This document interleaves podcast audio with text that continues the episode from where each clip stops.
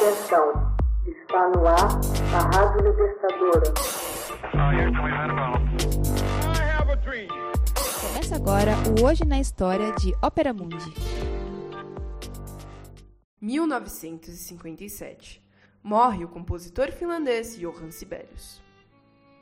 Johann Julius Christian Sibelius, compositor finlandês, morre em 20 de setembro de 1957, devido a uma hemorragia cerebral. Considerado excepcional artista na Finlândia, desempenhou o papel determinante entre finais do século XIX e princípios do século XX na criação de um estilo musical próprio para o país. Sobre o valor de sua obra, há posições controversas. Enquanto o crítico e filósofo alemão Theodor Adorno o considera amador e antiquado, o compositor húngaro Bela Bartok o situa entre os grandes de seu tempo. Sibelius nasceu em 8 de dezembro de 1865, em Hamelina. Órfão de pai aos três anos, pertencia a uma família sueca.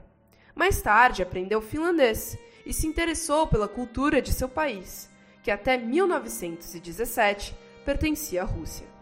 Recebeu as primeiras noções de piano de sua tia Yulia. Mais tarde, estudou composição com Veguelhos e violino com Tislag em Helsinki até 1889. Veguelhos descobriu de pronto o talento para a música do jovem Sibelius, que já tinha composto obras como um trio para piano em dó maior e uma sonata para violino em fá maior.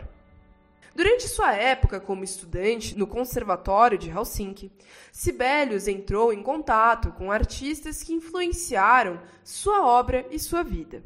O pianista e compositor Ferruccio Busoni e o compositor Armas Janefeld, com cuja irmã se casaria anos depois. Veguelhos o animou a pedir uma bolsa de estudos em Berlim. Mudou-se para a capital alemã em setembro de 1889 estudou composição com Albert Becker e desfrutou intensamente da vida cultural berlinense. No verão do ano seguinte, retornou à Finlândia, onde escreveu o quarteto de cordas em si bemol maior. Volta a receber ajuda do governo e dessa vez elegeu Viena. Foi na capital austríaca que começou a centrar-se na composição orquestral, graças à influência das obras de Bruckner e Wagner. Seu primeiro projeto de ressonância nacionalista foi Kullervo, uma composição de ideias melódicas finlandesas e de tom escuro e grave. Nessa época, Sibelius se juntou ao movimento carelianista, um grupo de artistas interessados em se aprofundar nas raízes locais, em especial a epopeia nacional, o Kalevala.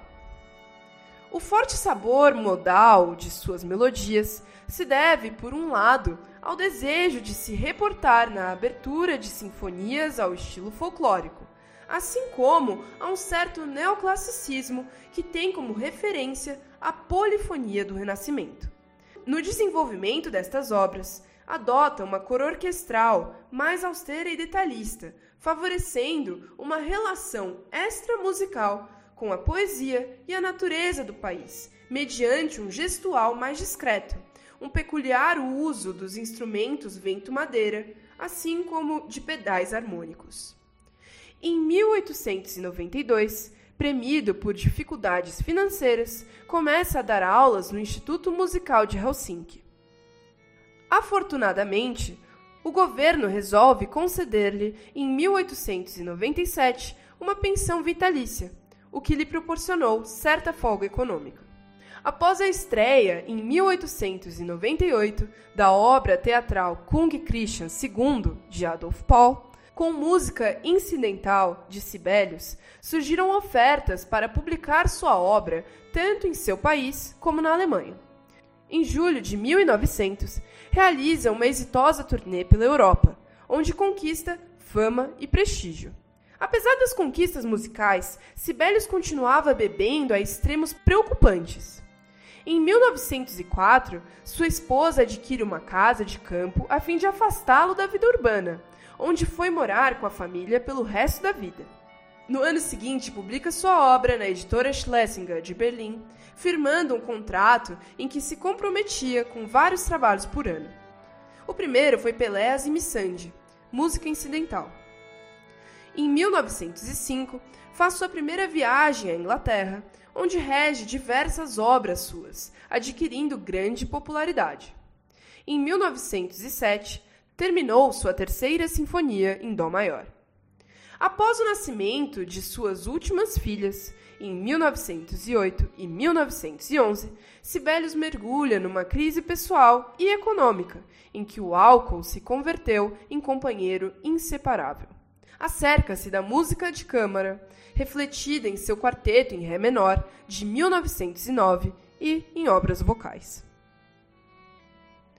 Em 1912, retorna à Inglaterra, onde seguia sendo um compositor admirado, enquanto na Europa Central começavam a surgir opiniões que o relegavam a um segundo plano, já que haviam surgido grandes figuras da música, como Debussy, Ravel e Schoenberg, que apresentavam propostas estilísticas mais modernas. Sua quarta sinfonia foi fracasso de público na Alemanha e França.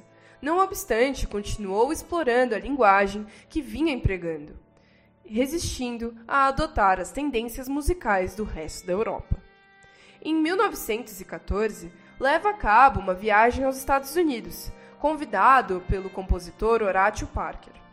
Ali, estreou seu poema sinfônico, As Oceândias, composto especialmente para o Festival de Norfolk. De volta à Finlândia, acabou de compor a Quinta Sinfonia, que revisou meticulosamente até dar-lhe por acabada em 1919. Continuou bebendo em excesso a ponto de dirigir ébrio sua sexta sinfonia em Gotemburgo, na Suécia, na primavera de 1923. No ano seguinte, concluiu sua sétima sinfonia, uma obra-prima do gênero, escrita em um só movimento. Em 1926, por encomenda da Sociedade Filarmônica de Nova York, terminou o poema sinfônico Tapiola, baseado no personagem mitológico finês Tapio. Sua oitava sinfonia nunca chegou a ver a luz. Hoje na História é uma produção de Ópera Mundi, baseada na obra de Max Altman, com locução de Paulo Orlovas e edição de José Igor. Você já fez uma assinatura solidária de Ópera Mundi? fortaleça a imprensa independente. Acesse www.operamundi.com.br/apoio. São muitas opções. Você também pode fazer um Pix usando a chave apoie.operamundi.com.br. Obrigada!